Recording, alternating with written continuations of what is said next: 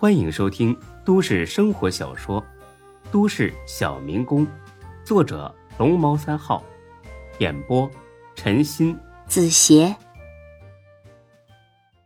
第三百七十九集。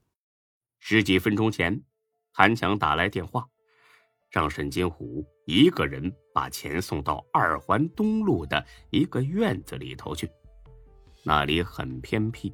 但是道路四通八达，很适合逃跑。估计这韩强啊是想拿了钱就跑，不打算在刘真市等死了。一个半小时之后，沈金虎到了，韩强呢又改了地点。到了新地点之后，韩强第三次改了地点。他让沈金虎开车上高架桥，沈金虎照做。刚上了桥，行驶不过三五里，来电话了。停车，下来往前走，不要停。沈金虎照做。等他走出几百米之后，有人上了车，一脚油门超过他，从前方的下个路口下了桥，很快的消失在街角。妈的，上当了！回到暖水湾，听沈金虎把经过这么一说，大家很郁闷。五千万呢，就这样打了水漂了。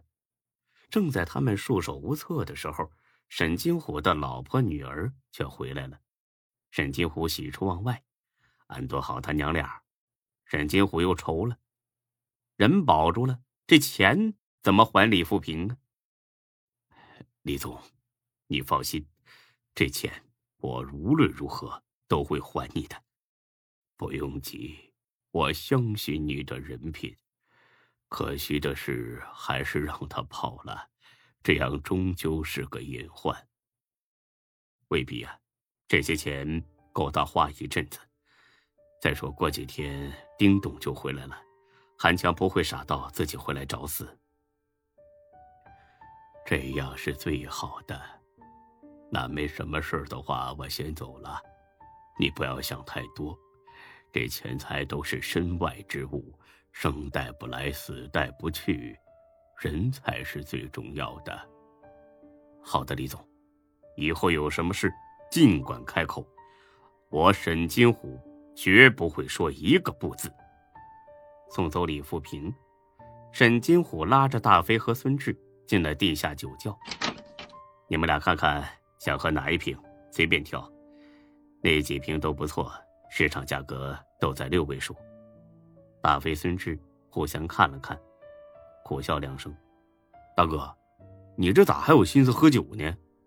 沈金虎的表情跟之前完全是变了一个人。为什么不喝呀？刚赚了五千万，庆祝一下也是应该的嘛。大哥，你没疯吧？咱们赔五千万好不好啊？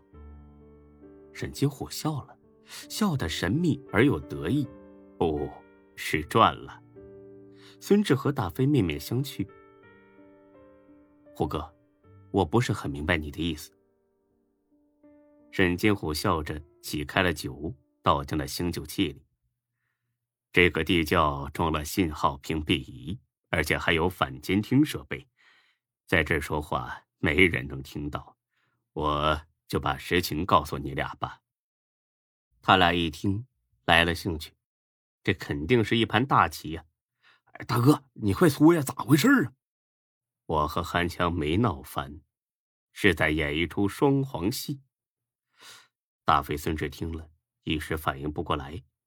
大哥，你不会是你俩联手要算计丁哥吧？你你你可不能干这种忘恩负义的事儿啊！去你的！我是这种人吗？那丁哥知道你俩在演戏吗？当然知道啊。这就是他想出来的主意，好不好？大飞和孙志实在想不出这是啥套路啊！那你们演戏给谁看呢？沈金虎刚要说，又停下来了。孙老弟，你脑子好使，你猜猜我们演戏给谁看？孙志想了一圈，也没想明白，总不能是演给他孙志看的吧？虎哥，我真的猜不出。哎呀，大哥，你别卖关子，你快说呀！着急死我了。他俩越急，沈金虎就越是淡定。他端起醒酒器，倒了三杯酒，演给李富平看的。什么？大飞和孙志几乎是异口同声的发出这句惊呼：“演戏给李富平看，有这个动机吗？有这个必要吗？反正在他俩看来都没有。来，干一杯，我慢慢说给你们听吧。”这杯酒下肚，沈金虎招呼孙志、大飞他俩在装酒的木头上坐了下来。你俩总该记得赵海洋吧？他不是死了吗？对呀，但是他的产业还没死，天龙地产。对呀，这可是一块让人眼熟的肥肉啊！哎，大哥，你说这儿，我想起个事儿来。当初丁哥不是说要吞并天龙地产吗？这都过去多久了？这咋一点实质性进展都没有呢？难道丁哥改主意了，不打算吞掉他们了？你小子呀，问到关键地方了。丁哥当然想把天龙地产变成咱们坤沙集团产业，而且他一直在为实现这个计划努力。但是就在马上要成功的时候，有人出来打乱了他的计划。李富平，对啊，就是他。大飞的眉毛皱的都能夹死苍蝇。他实在不相信那个被韩强吓个半死的老登，敢在背地里跟丁坤过不去。不光他不信。孙志也不信。说句良心话，孙志能有今天，和李富平有极大的关系。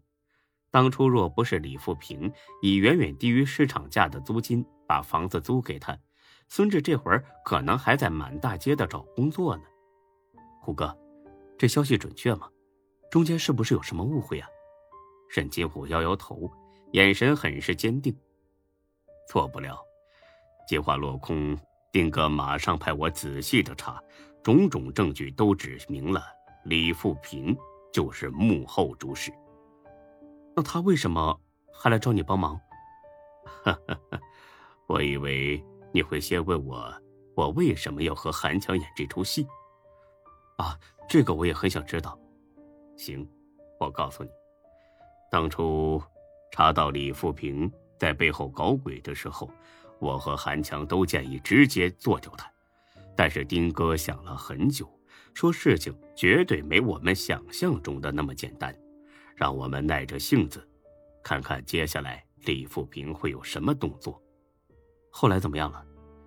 后来这老头子似乎是有点怕，竟然当起了缩头乌龟，一点动静都没了。这是为什么？他怕呀。他怕丁哥查出来是他在搞鬼，那到时候他这条命就保不住了。他既然怕了，今后肯定不敢再和丁哥作对，这样不好吗？本集播讲完毕，谢谢您的收听，欢迎关注主播更多作品。